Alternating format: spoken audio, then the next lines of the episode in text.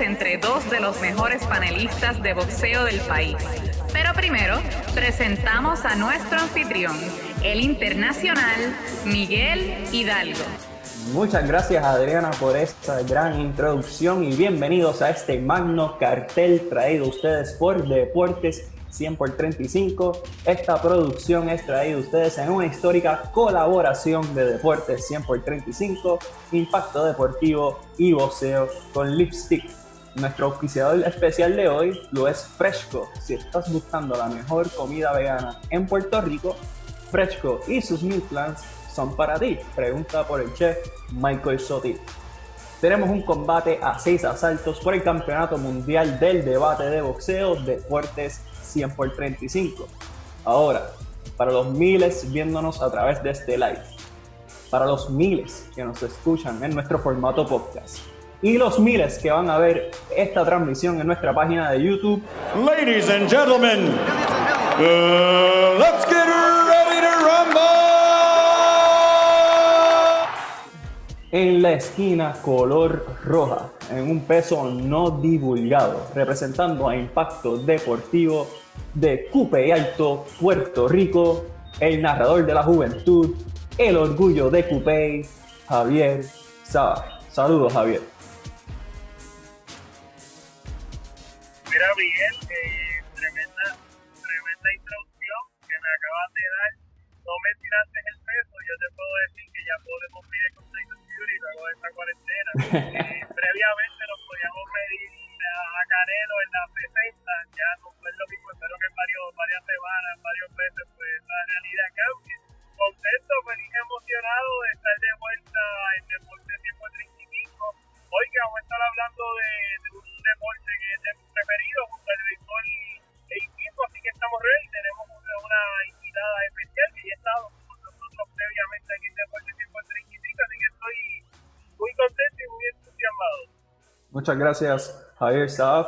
Y en la esquina azul, representando a Boxeo con Lipstick de Toalta, Puerto Rico, la flamante, reinante e indiscutible campeona de la mejor página dedicada al boxeo en Puerto Rico, la gran Wildaris Figueras. Bienvenida, Wildaris.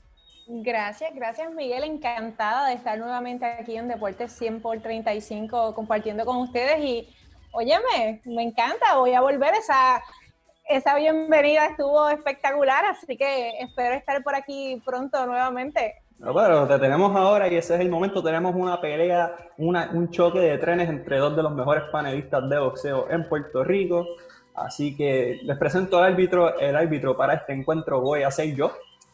Y nada, las instrucciones, como les mencioné, fuera del aire en el camerino. Espero un debate limpio, serio y de altura.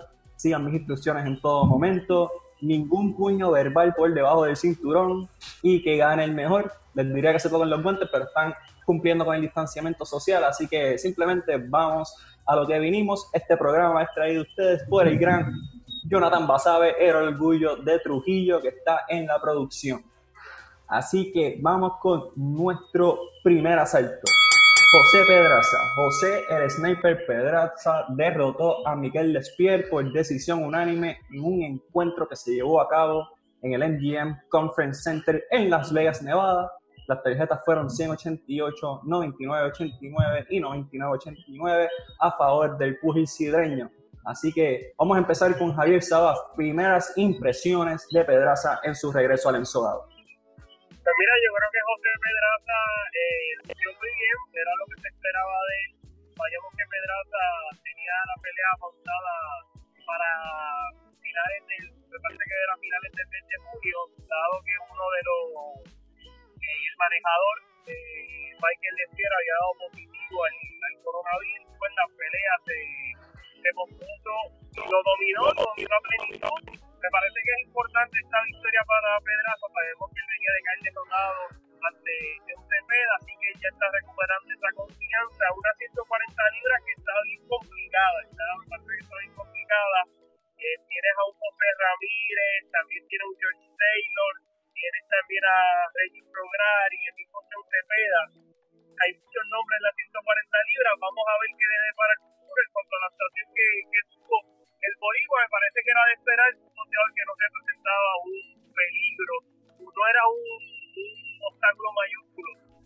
para el boxeador nacido en Sidra, lo dominó a plenitud, así que vamos a ver qué le depara Pedraza. Yo creo que en un futuro cercano debe estar buscando una oportunidad titular.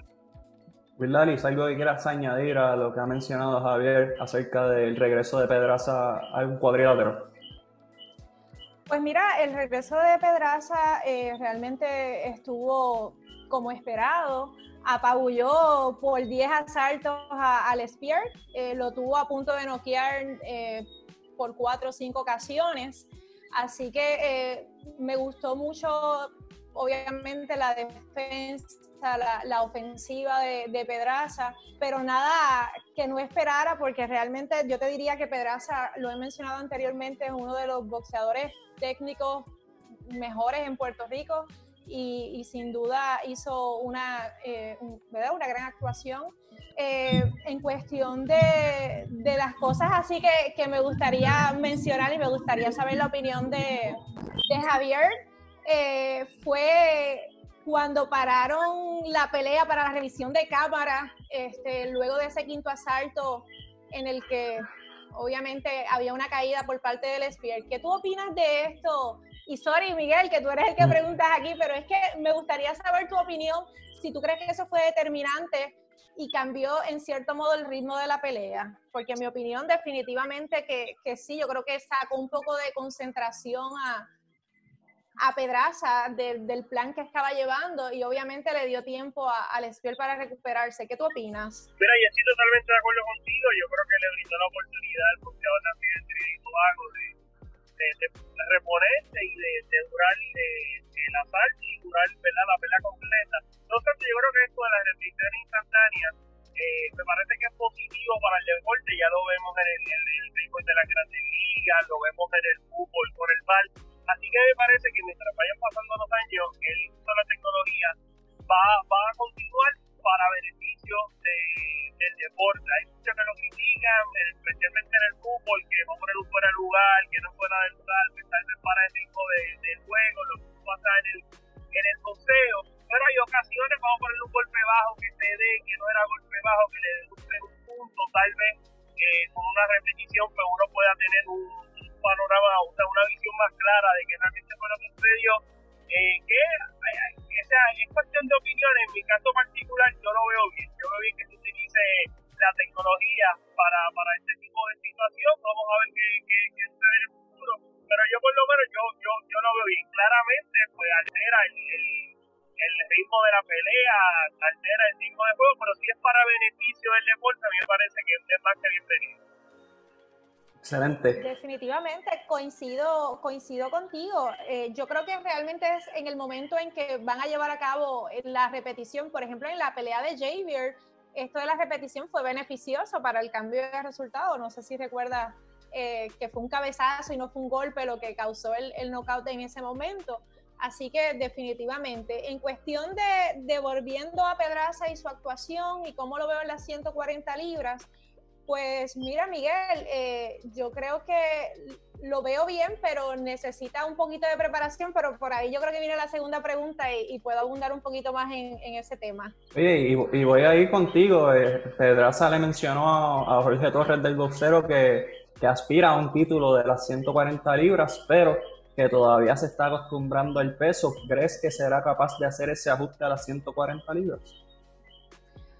Pues mira, yo entiendo que sí es capaz de hacerlo. Me gustaría verlo con un poco de más condición física, quizás un poco de más musculatura, que trabaje un poco más el físico. Así que antes de ir quizás por un título mundial, me gustaría verlo en una o dos peleas, lo que se llaman preparatorias. Pero pienso yo, una pelea contra Ramírez, que es el actual campeón OMB, eh, sería una buena pelea y obviamente la rivalidad Puerto Rico-México, eh, estos estilos que contrastan eh, el estilo fajador de Ramírez con el estilo estilista de lo que es eh, Pedraza, yo creo que sería bien interesante ver ese choque de estilos, pero no obviamente de ahora para ahora, sino una o dos peleas más y puede ir optar por ese tercer título en una tercera categoría. Javier, ¿consideras que Pedraza puede hacer el ajuste en las 140 libras? Pues mira, yo creo que Pedraza es uno de los boxeadores más talentosos que hay en Puerto Rico. Él, realmente lo tiene todo. Yo creo que tal vez la pegada, y se supone que uno mientras vaya subiendo de peso, uno adquiera más, más, más fuerza, más musculatura, más pegada. No obstante, los nombres que hay en las 140 libras yo creo que están un poco por encima eh, de José Pedraza no obstante, cualquier cosa puede pasar. Ahora José Ramírez se va a estar midiendo a Víctor Postol. Ramírez tal vez el mejor 140 de la, de la actualidad a, a George Taylor. Postol, un boxeo ucraniano incómodo, que le puede hacer una muy buena pelea a, a José Ramírez, que es un estilo, el de Postol, no es tan escurridizo como José Pedraza, pero viene siendo un boxeador bastante fino, un boxeador técnico, no tan fajado como el José Ramírez, así que yo quiero ver esa pelea de Víctor Postol ante José Ramírez para tener una mejor idea de lo que pudiese hacer José Pedraza ante un José Ramírez si se le diera esa oportunidad titular. Hoy yo lo veo un complicado, no vamos a ver qué le dé para el y ahora que mencionas eso, Javier, mencionas a Josh Taylor, que, fue, eh, que es un campeón de la IBF y la WBA, 16 0 con 12 knockouts. José Carlos Ramírez, 25 y 0 con 17 KOs. ¿Con cuál boxeador de 240 libras, con cuál de los campeones consideras que Pedraza puede parear mejor? Wow, eh, mira, los dos son boxeadores complicados. Si yo tuviera que escoger a uno, yo me iría con George Taylor, sería una mejor, una mejor pelea para José Pedraza, porque un boxeador que no tiene, me parece, no tiene la pegada que tiene José Ramírez, un boxeador que te va a cansar, que va a estar encima tuyo durante los dos asaltos Pedraza ya pues vimos lo que hizo Gervonta Davis y en ocasiones pues Pedraza no hace la pelea que yo entiendo debe hacer, es un boxeador fino y se pone a intercambiar con boxeadores que, que son más bajitos como el caso de Gervonta Davis, lo hizo por momentos ante, ante el boxeador cuando gana el 135, ahora se me escapa el nombre, eh, de Arizona, eh, mexicano, que se me escapa el nombre del nombre, eh, si Dani me puede, puede eh, eh, que ganó el título Pedraza allá en Arizona. Wow, se me escapa ahora. Eh, lo buscamos, tranquilo que yo lo busco. Nada, por el momento este puede de la edición. Así que yo preferiría esa oportunidad de George Taylor. Parece que tendría eh, mejores oportunidades de salir por la puerta ancha. Como que Ramírez, yo lo veo un poco complicado. Will Dali, ¿crees que cuál, cuál campeón crees que Pedraza tal vez parea mejor en, en una pelea titular en un futuro? Pues mira, eh, yo entiendo, como mencioné previamente, me, gustaría verlo contra José Ramírez, en mi caso. Este, sí sé que es un choque de estilo, sí eh, coincido con lo que menciona eh, Javier, pero sin duda pienso que, que, tiene una mejor oportunidad con José Ramírez. en la cuestión de la pegada de Pedraza, pues yo te diría que obviamente la contrasta con lo que es ese, eh, ¿verdad? Eh, la puntería que tiene y este estilo de de que la acumulación de golpes. Pero yo creo que muchas veces lo que sucede es que en, esta, en este tratar de quizás impresionar o de buscar el knockout o de hacer una pelea que la gente considere más interesante, porque sabemos que la gente prefiere quizás el estilo más aguerrido, pues quizás se boca un poquito y pierde un poquito lo que sería eso de utilizar las distancias correctas. Por lo menos a mí me gustaría verlo contra Ramírez. Y yo creo que, que ahí el estilo le ganaría a los fajadores. Ok, pues eh, confirmando, eh, Javier, el que te, al boxeador que te referías es Raimundo Beltrán, que fue en Glendale, Arizona. Así que excelente primer asalto. Vamos a tomarnos una pausa comercial de nuestro oficiador fresco y vamos para el segundo asalto que vamos a hablar de Christopher Pitufo Díaz. Así que una pausita rapidita. Hemos regresado, segundo asalto. Christopher Pitufo Díaz consiguió una victoria por decisión unánime ante Jason Sánchez en un encuentro que también se llevó a cabo en el MGM Conference Center en Las Vegas, Nevada. Es su segunda victoria al hilo luego de caer ante Shakur Stevenson. Las tarjetas fueron 98-92, 98-92 y 97-93. Pitufo mejora su marca 26 y 2 con 16 knockouts. Pitufo le dijo a Georgie Torres del boxero que le mandamos saludos que vislumbra pelear por un título en las 122 libras, así que va a bajar de peso. Habiendo dicho esto, ¿creen que es una buena decisión que Pitufo baje de división y puede tener buena campaña en esa división? Y voy a empezar con la campeona reinante Wildari Fear. Pues mira, yo eh, pienso que definitivamente la mejor opción ahora mismo para Pitufo es bajar de peso a las 122 libras. En esta pasada pelea eh, pautada 126 libras, marcó 124. Así que definitivamente eh, tiene ahora mismo el título OMB vacante, ya que Navarrete subió a las 126 Navarrete quiere el título de 126 que dejó vacante Shakur Stevenson. Así que yo creo que Pitufo tiene la oportunidad de ir por ese título en las 122 libras y definitivamente ganarlo, defenderlo y eventualmente, si desea subir a las 126, pues tiene esa posibilidad. Pero ahora mismito la opción de quedarse en las 126 sería pelear contra Navarrete y yo veo esa pelea un poco complicada. Excelente. Javier, ¿sabes qué consideras de bajar de división para Pitufo y crees que puede hacer un, buen papel en esa división? Mira, yo estoy totalmente de acuerdo con Vidal y yo creo que, o sea, y no es que ya que la principio fue una mala decisión. Yo creo que económicamente hubiese sido mejor quedarse en las 126 libras, pero es más que evidente que Pitufo quiere ser campeón del mundo y donde están las mejores oportunidades para ser campeón del mundo en la 122, ya que casi todos los boxeadores están subiendo eh, a la 26. Y yo bien, más, yo por lo menos en esta pelea, último combate, yo pensaría hacer una pelea mucho más complicada. Pitufo eh, enseñó, enseñó un gran boxeo. Yo creo que desde que está bajo la fila de Freddy Roach ha mejorado grandemente. En el combate ante Shakur Stevenson, Pitufo no lució para nada todo lo contrario ahora en este último combate. A mí me parece que la decisión de a 122 vamos a tener un campeón en este peso pronto y es Pitufo y no me extrañaría en los próximos años Pitufo si se mantiene en la 22 yo creo que él va a terminar subiendo porque están las mejores, los mejores poseros, las mejores bolsas están en esos pesos 26 30 él va a seguir subiendo pero él tiene la oportunidad de darse convertirse en el mejor 122 del mundo porque como lució el último combate, boxeó sumamente rápido, excelente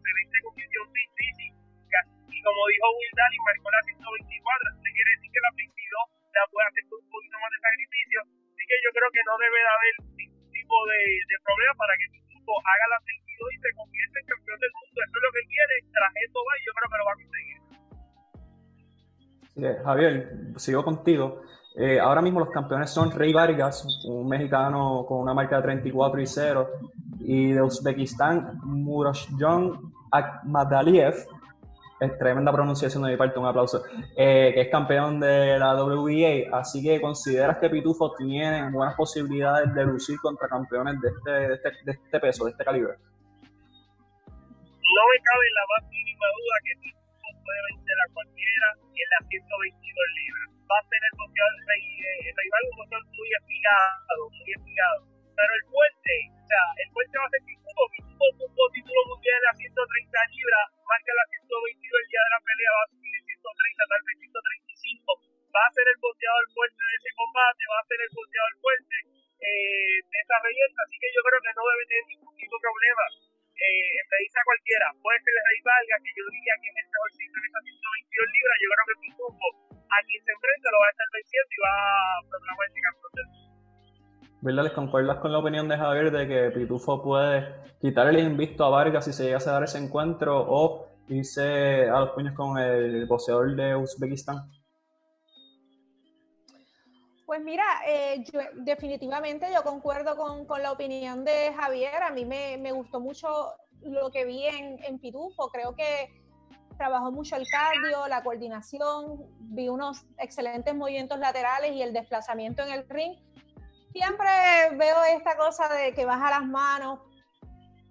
Esa parte, pero ese es su estilo y yo entiendo que, que es parte de, pero de verdad, definitivamente he visto gran mejoría en, en Pitufo yo pienso que en las 122 libras definitivamente va a optar por lo que es el título vacante OMB. Yo creo que ese es el, camino que va a seguir.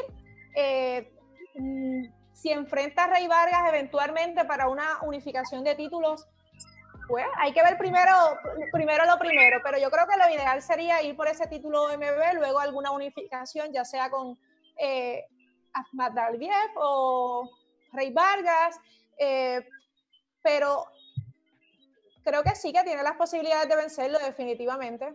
Excelente, excelente segundo salto de nuestros púgiles en la noche de hoy. Vamos a nuestra pequeña pausa de fresco. Hemos regresado para el tercer asalto de este encuentro. Félix el Diamante Verdejo tuvo una dominante actuación sobre el entonces invicto Will Madera. Verdejo derrotó por nocaut en el primer asalto a Madera que sufrió su primer revés en 19 encuentros. Voy a empezar con Javier Sabaf. ¿Crees que este sea el regreso de Félix Verdejo a la lista de contendores titulares? ¿Qué te pareció su regreso? Pues mira, Verdejo hizo lo que tenía que hacer. Y Johnny, que está en producción, sabe de lo que voy a hablar, cuando tú en un pipí, te tienes recta por el medio, tú tienes que batear, tienes que hacer sólido, no te puedes quedar atrás. Eh, Verdejo, pues el picheo estaba por el medio, estaba cómodo, un pipí, la sacó, hizo lo que tenía que hacer lo dominó plenitud. Echaron un paquete, dominó el paquete.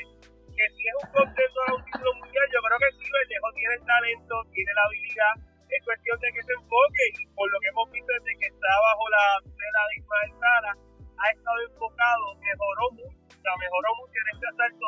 Aunque apenas un asalto, se vio un Verdejo eh, concentrado, determinado, aunque recibió un poquito de castigo. Yo creo que Verdejo y digo, hizo lo que tenía que hacer. Y si es un contendor a un título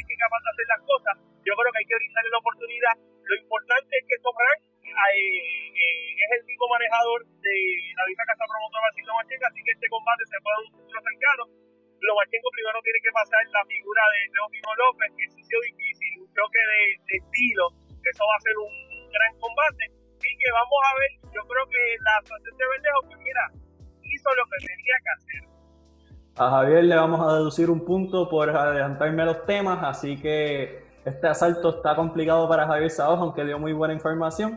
Will Daddy, tus primeras reacciones al regreso de Felipe Verdejo al ensogado. Pues mira, eh, a mí me gustó muchísimo lo que vi en, en Félix Verdejo, lo vi muy balanceado, como mencionó Javier, muy enfocado, peleando con calma. Utilizó bien la distancia para trabajarlo cómodamente y, e incluso podría decir que pudo, estaba tan calmado que pudo anticipar eh, el golpe de, madera para poder, obviamente, sorprenderlo con, con ese con un uppercut. Eh, en cuestión de, ¿Ya vamos para la segunda pregunta o paro ahí? te, voy, a dejar que lo sigas porque ya Javier tiene menos uno. Eh, Verdejo expresó en su entrevista que le interesaría pelear con Basil Lomachenko, así que cuál es tu opinión acerca de, la petición del trujillano. Bueno, bueno, pues mira, eh, definitivamente que Verdejo necesita varias peleas más eh, y siempre terminamos diciendo lo mismo, ¿verdad? Pero para ver cómo luce de desarrollo, pero en este caso más lo digo en el sentido de que definitivamente hay una nueva esquina, como lo es el, gran Ismael Sala, y yo creo que en lo que obviamente Ismael, ¿verdad? puede desarrollar y, eh, y enseñarle a Verdejo las cosas, ¿verdad? Y las técnicas que quiere aplicar en él, eso cuesta tiempo, o sea, eso no va a ser de la noche a la mañana, no vamos a ver un Verdejo renovado, para enfrentar a cualquiera de la división ligera, definitivamente que, Verdejo necesita demostrar que, está a, ese nivel de, estos campeones. Definitivamente Lomachenko y Teófimo López. Tenemos que esperar el resultado de ese gran combate que yo creo que va a ser definitivamente una gran pelea. De ahí, definitivo que sería fácil, como dijo eh, Javier, cuadrar una pelea porque son de la misma casa promotora, pero yo no sé si sea realmente lo, más conveniente. De todos modos, yo pienso que de ganar los Machenko los títulos, va a bajar de peso y va a dejar vacante. Al igual que ya Teófimo ha expresado que de ganar los títulos también los dejaría vacante y subiría de peso. Así que yo creo que ahí se abriría una oportunidad para Verdejo.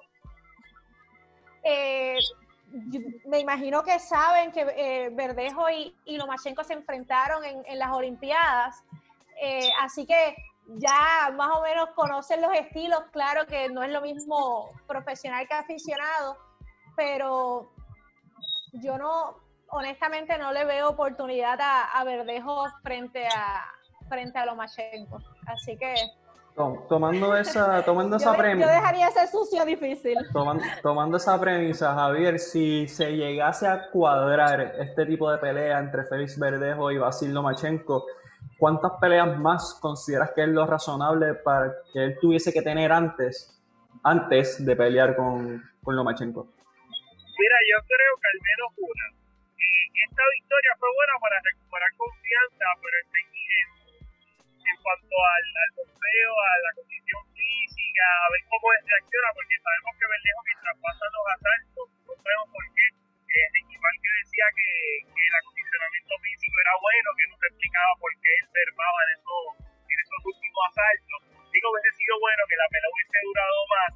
Lo tanto, yo creo que menos una pelea, un boxeador de nivel, un boxeador que haya sido tal vez un campeón mundial, entre los dos no, no sé cuáles son los nombres que estén ahora mismo en el tintero, pero a mí me gustaría tal vez un Junior y Gamboa. Gamboa, un control complicado, ya va de salida, es campeón mundial, y una buena pelea contra David, sufrió una lesión, eh, uno, de, de, uno de sus talones, su última conferencia contra David, no sé cuál es el estatus de la lesión, pero un boxeador, que, que no fue un obstáculo mayúsculo, pero sí que presentará resistencia que, tuviese experiencia y bastante similar al estilo de, de Lomachenko. Es difícil conseguir a, a, una réplica de Lomachenko, pero algo que sea algo parecido, que, dificulte a, a Verdejo, yo creo que sería lo ideal para luego buscar esa gran pelea ante Felipe, ante Basil Lomachenko, independientemente cuál sea el resultado. Yo sé que yo espero que sea victoria, pero aunque es una victoria cerrada, una victoria cómoda.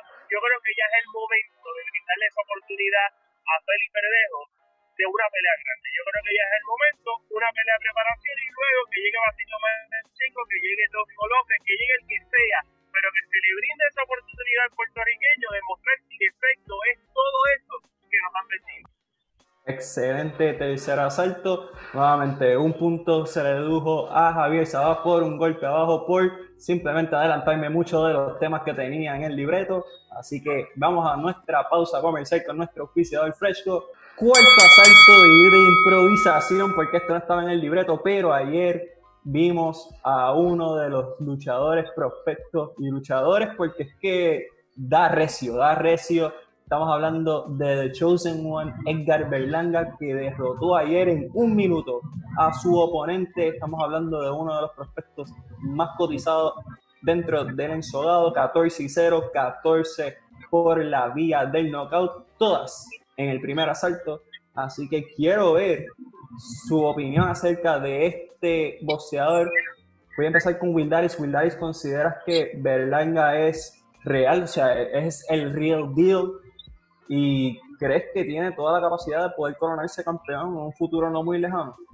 Pues mira, eh, Edgar Berlanga definitivamente impresionante siempre, 14 peleas con 14 knockouts. Eh, ahorita precisamente hice una publicación referente a, esto de, los récords de los mayores knockouts consecutivos en el primer asalto. Eh, y ¿qué te puedo decir? Me encantaría poder ver a Berlanga desarrollar una pelea completa, de que tiene una pegada, oye, que la tiene, de que eso no hay ninguna duda. Tiene ahí, como uno dice, dos bloques en esas manos. Pero sí me gustaría verlo cómo, cómo tiene la quijada, cómo realmente puede enfrentarse quizás ante definitivamente un boxeador que, que dure más tiempo. Si tiene las cualidades o no para ser un campeón del mundo, pues mira, ¿qué te puedo decir? No, no es que tenga dudas, pero me gustaría definitivamente verlo con, con unos eh, oponentes quizás de mejor calidad para poder este, evaluar, tú sabes, lo, lo, que te menciono. Pero sin duda alguna hay que ponerle el ojo a, Berlanga. Es, es, excelente en cuestión de, ¿verdad? Lo que hay en el panorama ahora mismo y sobre todo porque oye, es un super mediano, que no es algo que veamos en Puerto Rico todos los días, así que realmente sin duda hay que ponerle el ojo.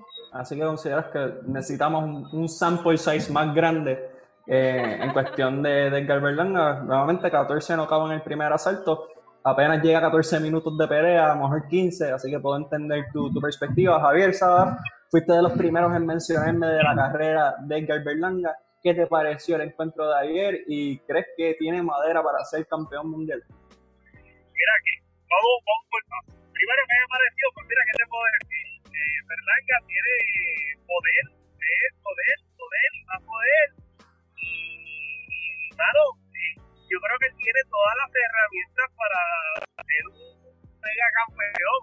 Yo, yo creo que él es un artista, él es un artista de un Gennady bien parecido. Si tú viste ahí cómo él acabó la pelea, es como le quita el guante de la cara al boxeador, pero va, y luego le, le, le tira ese, esa especie de volado en, en, la, en la frente. Yo creo que eso tumba a Raimundo y todo el mundo. Eh, mano, yo creo que ya le, ya le está ready, ya le está ready, ya le está ready de enfrentar a esta boxeador de mayor nivel. Ya le enseñaron algo muy importante. ¿Verdad que en un principio peleaba en 160 libras, ahora lo quiere hacer 178 y es porque él quiere enfrentarse a Canelo. Sabemos que Canelo peleó 75, yo creo que el Bajel está en la, en la 168. Y no es un peso donde los y menos que solamente tuvo una defensa y cayó derrotado.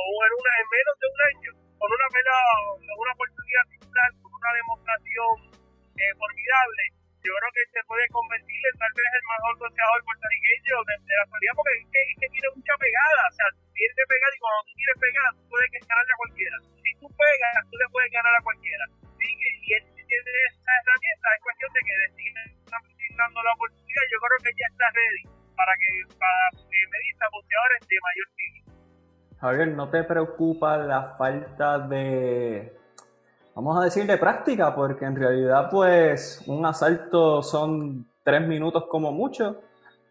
O sea, no te preocupa es el pues factor de, de, mañas y de estamina que va a necesitar cuando le toque con peleadores de alto nivel que pegan duro y ahí es que tú sabes en qué nivel tú estás. Pues mira, tenemos el caso de Golovkin. Golovkin casi ningún otro boxeador le llegaba allí. Yo creo que de las defensas que tuvo corrida por knockout, la, el único que le llegó, el primero que le llegó al límite fue eh, Daniel Jacob. Eh, así que mira, yo, yo te lo digo, a mí me darán de loco, pero yo creo que Berlanga es el próximo Yenantigo López del boxeo. Yo no tengo la más mínima duda que tiene todas las herramientas para convertirse en un supernoqueador. Ya es un supernoqueador, porque hace triunfo 14 antes de finalizar el primer asalto. Yo creo que él tiene todo. A mí no me preocupa a mí, a mí eso no me preocupa realmente, porque él tiene la pegada, él tiene la pegada y yo creo que él, está, él, va a seguir teniendo éxito, él va a seguir teniendo éxito, a mí no me, no me preocupa la falta de, de round, el acabar todos los combates en el primer asalto, yo creo que si él tiene una muy buena preparación, hace sus asaltos de, de guanteo, eh, se mide, ¿verdad? A, los, los que lo ayudan a esto, esa preparación son boxeadores de, de nivel, boxeadores que lo pueden distinguir algo, yo no tengo problemas con que no haya pasado en primera parte ningún combate. Y mira el caso de Jaime Mundia, también Jaime Mundia es un boxeador que, que tiene mucha pegada, que no había tenido así tanta experiencia, tantos asaltos, y se hizo campeón mundial derrotando a un boxeador como Sadan Ali.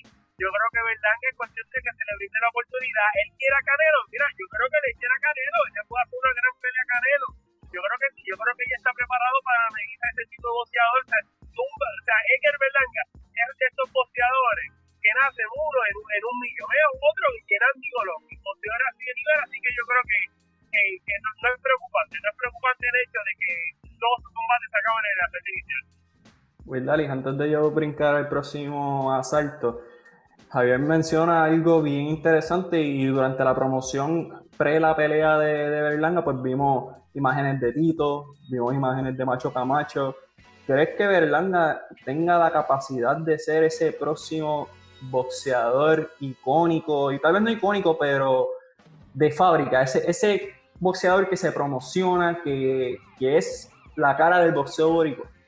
Pues mira, eh, a mí me gusta cómo, luce Berlanga en cuestión de cómo se mercadea, vamos a decirlo así. Me parece que es un, muchacho que tiene una, una, buena personalidad. Me, obviamente, oye, sus puños hablan por él. Entonces, definitivamente, cuando tú tienes un boxeador que es un noqueador, sin duda va a estar en la boca de todo el mundo. O sea, que en ese aspecto, porque campeones hemos tenido en Puerto Rico que definitivamente pues la gente no habla de ellos.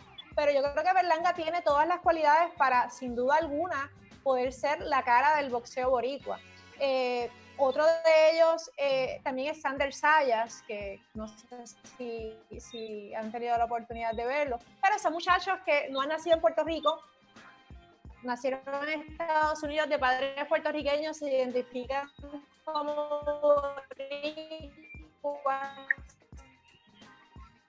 y obviamente eh, esto lo estamos viendo cada vez más lo que hay que ver es la nueva realidad de, boxeadores no nacidos aquí y puedan darle la oportunidad de verlos, cómo se desarrollan y apoyar sus carreras. Pero sin duda alguna, pues yo creo que Berlanga va a dar mucho de qué hablar. Yo por lo menos coincido con Javier, pero quiero verlo, o sea, quiero verlo en acción, quiero ver cómo tiene esa quijada, quiero ver como que cómo tú sabes, se puede enfrentar a boxeadores de mejor calidad y cómo puede, obviamente, lucir.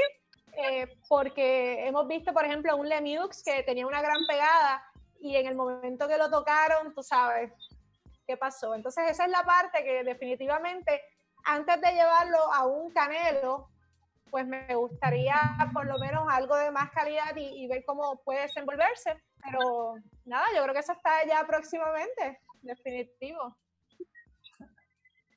Excelente cuarto asalto. Quiero aprovechar el momento para hacer un anuncio. Si Edgar Berlanga derrota a Saúl Canelo Álvarez en algún momento de su carrera, vamos a tirar la fiesta de celebración de Deportes 100 por 35 una celebración masiva celebrando la derrota de Saúl Canelo Álvarez, la primera legítima porque ha perdido mil veces y nadie se lo ha reconocido. Pero eso es mi opinión.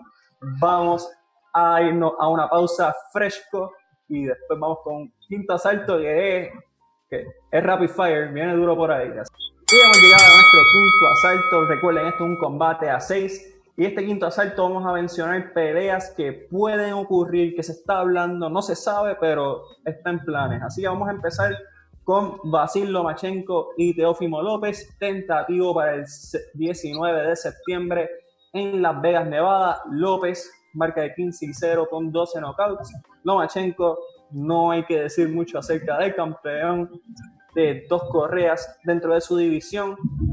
Voy a, voy a ir hacia el pasado, recordamos a un gran Fernando Vargas que era un noqueador recio hasta que llegó a las manos de el mejor en su división, un Félix Tito Trinidad. Y mucha gente consideró que Vargas estaba adelantándose en su carrera midiéndose con Tito. La pregunta aplica igual. Teófimo López se está adelantando muy rápido a pelear con Lomachenko y voy a darle el primer golpe a Javier Saba. Mira, yo creo que no. Yo creo que ella está preparado para medir un boxeador del nivel de Basil Lomachenko. Lomachenko es un gran boxeador, pero yo creo que si para tú ser a Basil Lomachenko tienes que hacer una pelea como, la hizo, la, tiene dos formas. Para mí dos formas de poder tal vez irse, por eso yo pensaba que Pedraza tal vez pudiera tener un poquito de oportunidad ante Lomachenko, porque para tratar de ganarle a Lomachenko tienes que ir o ir para encima de él, no dejarlo pensar, cortarle los espacios y, malo, presionarlo todo el tiempo. Yo creo que eso lo va a hacer Teófimo López. La, la otra forma que yo pensaba que tal vez se pueden ganar a Lomachenko es pues tratar de, de, ir a la velocidad de él. Linares por el momento lo hizo, pero ese golpe al hígado de Velázquez, fue, un golpe hermoso y difícilmente otro boxeador se, podía levantar, nadie se podía levantar. Así que yo creo que estos, son los dos estilos de boxeo que más difícil se le hacen, se le hacen a José, a, a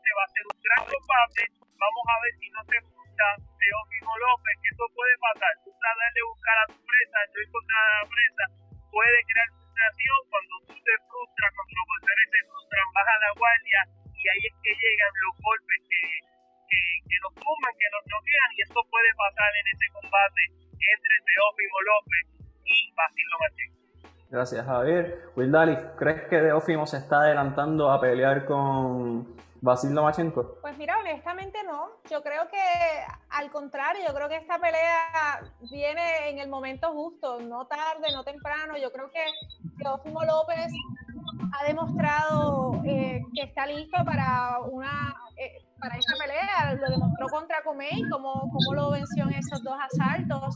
Eh, yo he seguido la carrera de Teófimo desde aficionado y la realidad es que debo decirte que siempre me pareció un, boxeador muy prodigioso.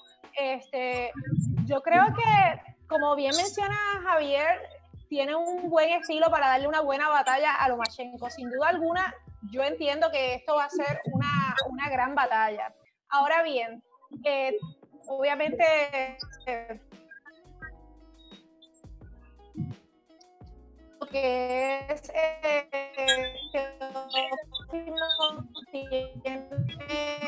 el contragolpe tiene un IQ axístico demasiado alto y entonces yo creo que esta es la parte donde Lomachenko supera a López, hay, ¿verdad? Otros aspectos, pero en general yo creo que esta parte de poder mantener la calma y poder esperar el momento perfecto para accionar, yo creo que e, esa va a ser, eso va a ser lo que va a hacer la diferencia en, ese combate. Pero sin duda una de las peleas que, quiero ver, así que yo espero que, se dé porque va a ser un buen match. Así que ya saben, el 19 de septiembre tentativo en Las Vegas, Nevada, Basil Lomachenko contra Teófimo López. Vamos a la segunda pelea que se está rumorando, Triple G versus Saúl Canelo Álvarez, parte 3. La primera pelea fue un empate, la segunda pelea ganó Calero por decisión. La realidad del asunto es necesario una tercera pelea. Wildali, voy a empezar contigo. Pues mira, honestamente, si es necesario, pues quizás por la parte económica, pues sea necesario para, algunas personas. En la parte de, deportes, yo te diría que realmente existen otros desafíos para ambos boxeadores que deberían asumir eh, si la dan, si se da, pues definitivamente la vería, pero yo no creo que pase algo muy lejano a lo que ya hemos visto en los dos combates previos. Lamentablemente, al pasar los días no nos hacemos más jóvenes, así que eh, la realidad es que a mí en lo personal no me interesa ver una parte 3 de Triple G versus Canelo. Yo opino que la primera pelea la ganó Triple G eh, sin duda, y mucha gente opina igual. Eh, y pues quizás podríamos determinar que esta sería la pelea del desempate, pero de verdad que yo preferiría ya ver, ver otra cosa, tú sabes, no me, no me interesa ver a Triple G versus Canelo 3, honestamente. Excelente, Javier. ¿Te interesa ver Canelo versus Triple G parte 3? Mira, yo voy, vamos por paso, vamos por paso voy primero con cómo yo vi las peleas. La primera pelea, yo vi vencedor cómodamente a Gennady Golovkin. En el segundo combate, Canelo Álvarez le robó la iniciativa y yo creo que termina empatando esta pelea. La primera yo la marqué ganando Golovkin y la segunda la empato. Que si es necesario un tercer combate, antes de decir que si es necesario, yo creo que si se diese ese combate, yo tendría como vencedor al Canelo Álvarez. Me parece que llegaría el mejor momento, lo que dice Daniel es cierto, los años no pasan en vano. Uno pensaría que ahora Canelo con 30, vamos a esta pelea de Canelo con 35 años, con los que ya va a estar por encima de los 36, para allá arriba. Pues Canelo tendría la de ganar. Tal vez uno piense, mira, va a ser una pelea en la cual Canelo va, va tal vez hasta noquear. Canelo, eh, con los que último combate del boxeador ucraniano eh, de Branchenko, él, él subió, subió para, para, para vencer, inclusive muchos lo vieron eh, vencedor al, ucraniano, así que uno pensaría que tal vez esto pudiera trastocar el, el, el legado de Iránico. No obstante, lo primero que invade mi mente es Juan Manuel Márquez. Cuando se da el tercer combate entre Márquez y Pacquiao, uno dice, bueno, para que estos no se van a medir, si mira, Márquez tenía que coger una pela si puede, eh, Márquez había subido para ganar esta cuantía, para que es una tercera pelea entre Pacquiao y, y Márquez. Márquez decía que se iba a ganar a Pacquiao, una tercera pelea cerrada. Márquez hizo imposible, imposible. Lo que parecía imposible, se tardó un número de asaltos, pero demostró que él había vencido a, a Manny y no lo dio. Yo creo que sí es darle esa oportunidad a Gennady Golovkin. Esa primera pelea entre Márquez y Pacquiao, yo vi vencido la Márquez. Yo vi vencido la Márquez, Márquez lo derribó a Pacquiao, me parece que fueron tres ocasiones. Igual vi vencido la Golovkin, yo creo que Golovkin es un boxeador de la trayectoria de Gennady Golovkin, un boxeador que va a ser el miembro del Salón de la Fama, merece esa oportunidad, merece esa oportunidad de él demostrarle al mundo que esta primera pelea él la, él la dominó, él la ganó. Va a ser sucio, difícil, va a ser complicado. Igual fue para Márquez, pero Márquez, como dije, hizo posible lo imposible. Yo creo que no se, se puede negar esa oportunidad a Gerardo Golovkin y ciertamente la bolsa que representaría una tercera belleza entre estos dos grandes campeones, dos futuros miembros de la, Salón de la Fama, pudiese romper récord, así que yo creo que todos salimos ganando con un tercer combate entre Irán y Golovkin. Y tenemos otra pelea atractiva para el 2021, los pesos pesados Anthony Joshua y Tyson Fury.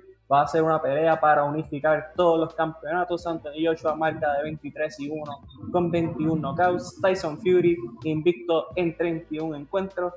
Will Dallas considera que esto es una pelea atractiva al nivel que fue Tyson Fury contra Deontay Wilder. Pues mira, sin duda alguna yo considero que esto sería una pelea súper atractiva. Eh, y más luego de que definitivamente Anthony Joshua recuperara sus títulos. Así que yo te diría que es una pelea que se debe dar.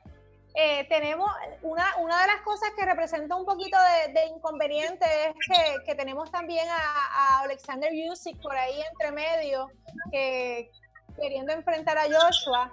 Así que tenemos que ver si en efecto qué pasaría primero. Pero yo te diría que esto de los pesos pesados está súper interesante, súper competitivo.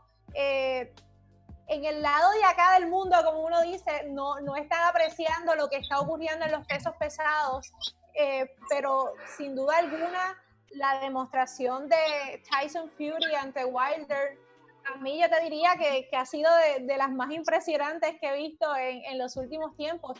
Yo no esperé ese final, eh, sí pensaba que Fury iba a dominar la pelea, pero de verdad que, que fue un, un final súper impresionante. Anthony Joshua... Mmm, voy a decir lamentablemente, aunque recuperó sus títulos y demás, eh, hay algo que, que, todavía no ha terminado de convencerme.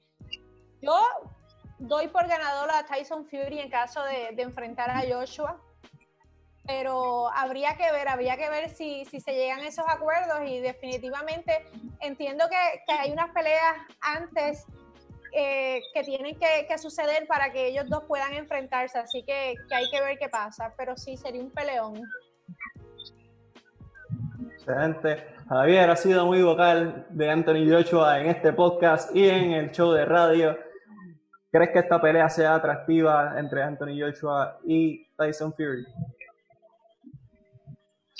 Yo creo que como yo he dicho, eh, Fury ha demostrado posiblemente los mejores boxeadores en la historia el peso completo hay que hablar de Tyson Fury, lo que ha hecho Fury, que no tiene precedentes el peso completo, eh, fuera de Mohamed Ali, ¿verdad? Por el caso de Fury, un boxeador que sorprendió al mundo cuando levantó la 15, cuando dijo que pensaba que era invencible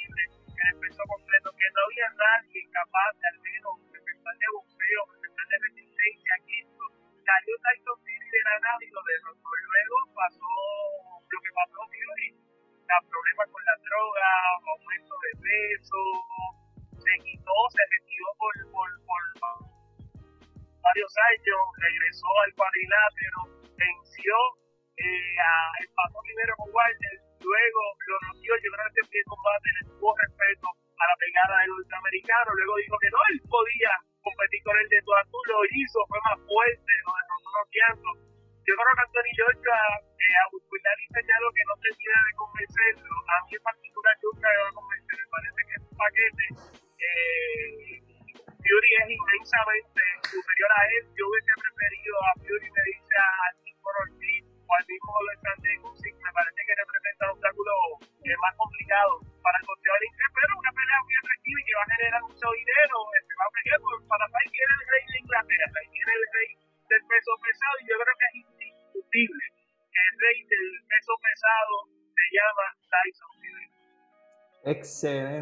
asalto. Y vamos para el último y decisivo. Y hemos llegado al último asalto de esta gran pelea. Ha sido un gran combate entre dos de los mejores campeones de la isla. Y este sexto asalto vamos a hablar de la máxima exponente del boxeo puertorriqueño, Amanda Serrano, que tiene una novela de nunca parar gracias a Katie Taylor.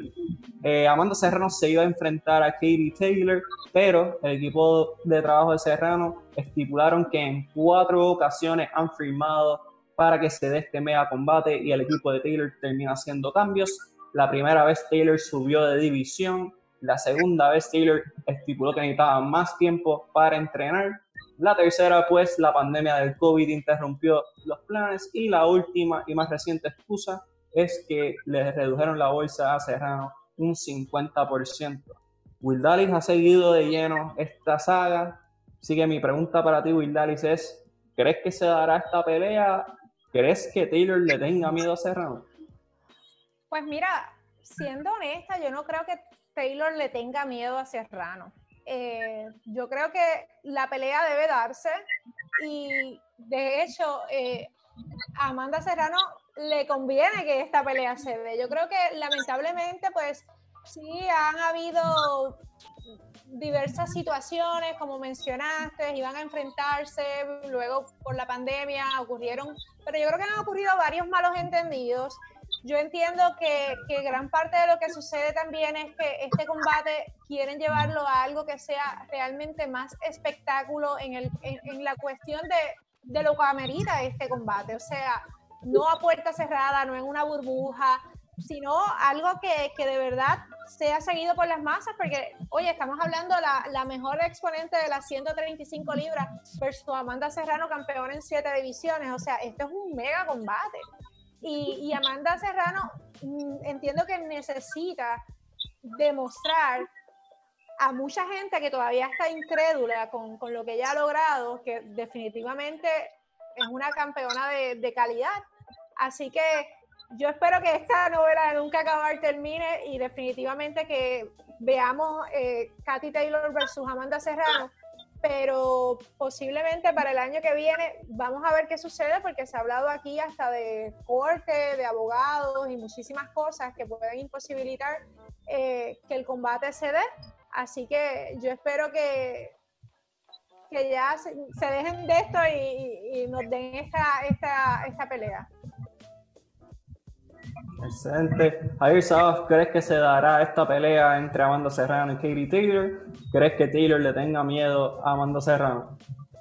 Mira, yo estoy más que ansioso de que este combate, ahí sí se tuvieron la oportunidad de la transmisión de, ESPN en español comentaristas, entre ellos estaba Juan Manuel Márquez, y ellos estaban hablando sobre quién es la mejor boxeadora eh, actualmente y a mí me causa un poco de coraje que no mencionara a la banda Serrano. Yo creo que el mundo entero, y aquí en Puerto Rico, no se le ha, dado ese reconocimiento a Amanda Serrano, una boxeadora que ha sido campeona en siete eh, divisiones, que le han puesto a, todas estas futbolistas y la ha vencido a todas, con, excepción de la, de la, de la cosa que tuvo, que tuvo, eh, que sufrió sufrió única derrota. Yo siento que este combate, inclusive, yo creo que Amanda Serrano tiene la de vencer sobre Katie, Taylor. Es una boxeadora Taylor eh, muy explosiva, muy rápida, pero Amanda Serrano, yo creo que cuando tú la comparas con los boxeadores puertorriqueños, sea, la, la que mejor estilo tiene, la que para, o sea, si tú, la, si tú ves como Amanda Serrano, tú dices, wow, mira el nivel, mira la calidad, el calibre que tiene Amanda Serrano. Ojalá que otros boxeadores eh, eh, calcaran el estilo de pelea que tiene Amanda Serrano.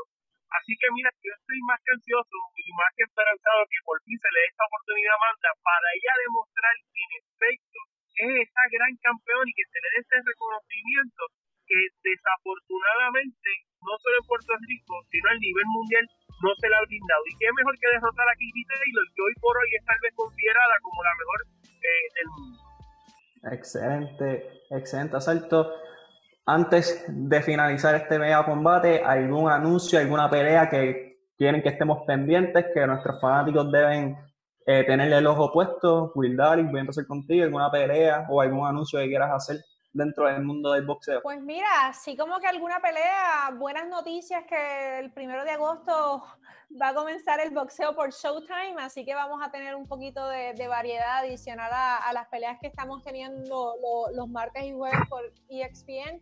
Yo creo que ahora mismo el boxeo eh, se encuentra eh, en un momento bastante interesante. Estamos viendo muchos prospectos peleando. Yo creo que es una, una buena oportunidad para, para, ver lo que trae, eh, como uno dice, el barco. así que yo de verdad que, que estoy bien encantada de, de, los, de, las peleas que están ocurriendo los martes y jueves. Esta cartelera pasada del martes de ayer estuvo magnífica, o sea, en cuestión de, oye, buenos prospectos, buenos boxeadores, así que si puedo hacer un anuncio es que, oye, vean lo que está pasando porque de verdad que, que se vienen buenos boxeadores y, yo creo que, que, que, cuando salgamos de esta burbuja van a suceder grandes combates. Y si quieren estar al tanto de todo lo que está pasando en el mundo del boxeo, boxeo con lipstick en todas las redes sociales, van a obtener toda la información. Will Darling los tiene siempre al día. Por eso la tenemos aquí. Obviamente los mejores con los mejores y no se diga más. Javier Sabas, ¿algún anuncio que quiera dar acerca de futuras peleas en los próximos meses? Mira, eh, no nada rapidito, me gustaría hablar de la demostración de Jason La Maravilla Vélez. Eh, hay que señalar que Jason, él podía tener la oportunidad titular ante Chris Herbert, no había nada cocinado, no había nada firmado y él se optó por Oscar Valdez, me parece que necesitaba una mejor bolsa. Valdez terminó siendo superior a Jason. Yo creo que una demostración de gallardía del Boricua, no quedó por primera vez. Vamos a ver qué le dé para el futuro. Él dice que quiere eh, seguir boxeando, que quiere, va a ir tras su sueño, que es hacerse campeón de mundial, es campeón mundial. Vamos a ver qué pasa con, con Jason. Otro boxeador que hay que tener en la, en la mirilla, el zurdo de oro, eh, tuvo la oportunidad ya de pelear por televisión eh, nacional eh, con Top Rank, lució muy bien en su tiempo más ante Luis Poroso y me hicieron una pregunta este, hace, hace varios días eh, sobre si hay otros boxeadores puertorriqueños en las 135 libras. Todo el mundo me hablaba que Verdejo es el único. Mira, no, hay varios que están en 135 libras. Entre ellos está Néstor Bravo. Néstor Bravo, muy bueno. Yo hoy por hoy lo tengo por encima de Felipe Verdejo. También está eh, Alberto Machado, está eh, Valentín, Kevin Valentín, el Chin Valentín, que también es muy bueno. Y hay otros prospectos puertorriqueños que se buscan abrirse paso en el boxeo eh, rentado, que buscan ¿verdad? estas oportunidades grandes. Yo creo que en un futuro cercano esta nueva cantera de los pequeños boxeadores nos va a dar eh, muchos campeonatos mundiales. el Trump debe estar buscando un título mundial próximamente.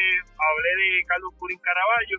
Y hay otros. No hemos hablado de Invito, que es el único campeonato que tenemos, que también está, me parece que ya está por la pega junto al, al, al Lobo Torres y Bebito, y Bebito, que también están por allá. Así que yo creo que más que positivo, yo creo que el futuro del boxeo puertorriqueño es bastante alentador y hay que estar pendiente y que darle el apoyo a estos púgiles hijos. Excelente, Javier. ¿algo más que quieras añadir antes de que vayamos a nuestro anuncio? Nada más que añadir, nada más que añadir. Excelente, así que, por ello, vayan a nuestras páginas, Deportes 100 por 35, y díganos quién ganó este estelar combate. Yo como árbitro y como juez lo tengo empate, así que yo me voy a mantener en la raya. Eh, ¿dónde pueden seguirte en las redes sociales nuestros pues fans? Pueden seguir por Instagram, Twitter, Facebook como Boxeo con Lipstick. Allí pueden ver todo lo que ocurre en el mundo del boxeo, tanto en Puerto Rico como internacionalmente un poquito de historia, un poquito de, de todo un poquito allí. Así que los espero por allí. Definitivamente la mejor página de boxeo en Puerto Rico, se los digo yo, y cuando yo digo algo es garantía. Javier Sabas, el narrador de la juventud, el orgullo Cupe y Alto, excelente demostración. ¿Dónde te pueden seguir? También estamos en Hubsaba, Twitter e Instagram, también está en Facebook, en País Deportivo Radio PR Miguel, más que evidente, caí derrotado, yo vale con la comisión para que no me quiten la licencia y poder tener otra pelea nuevamente aquí en Deporte de 100 por 35, discutiendo y analizando lo que nos apasiona, que es el deporte. Excelente.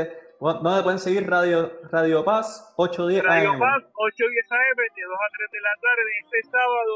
Eh, todavía no sé a, a, qué atleta vamos a estar entrevistando, pero sí va a ser un atleta del boxeo que vamos a estar hablando. Y el sábado pasado tuvimos la oportunidad de entrevistar a, a José Encarnación, el compañero del programa que hizo una investigación sobre los jugadores que van a, a Junior College, muy interesante esa investigación y estuvimos hablando con un reclutador que hay veces que se le venden sueños a los, a los padres, es importante que uno esté pendiente y nosotros tocamos ese tipo de, de temas, temas que causan controversia, pero que es importante que los puertorriqueños y todos estemos al tanto de las situaciones que se vive en el país, ahí nosotros lo analizamos, así que ustedes nos siguen Impacto Deportivo de 2 a 3 de la tarde, los así, Así mismito es.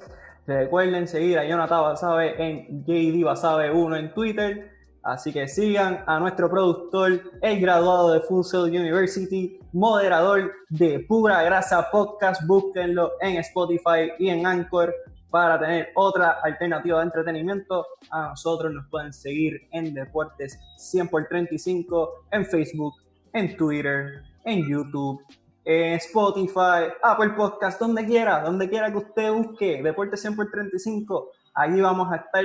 Recuerden, si Edgar Berlanga derrota a Saúl Canelo Álvarez, vamos a hacer la fiesta más grande del pueblo desde las caravanas de Tito.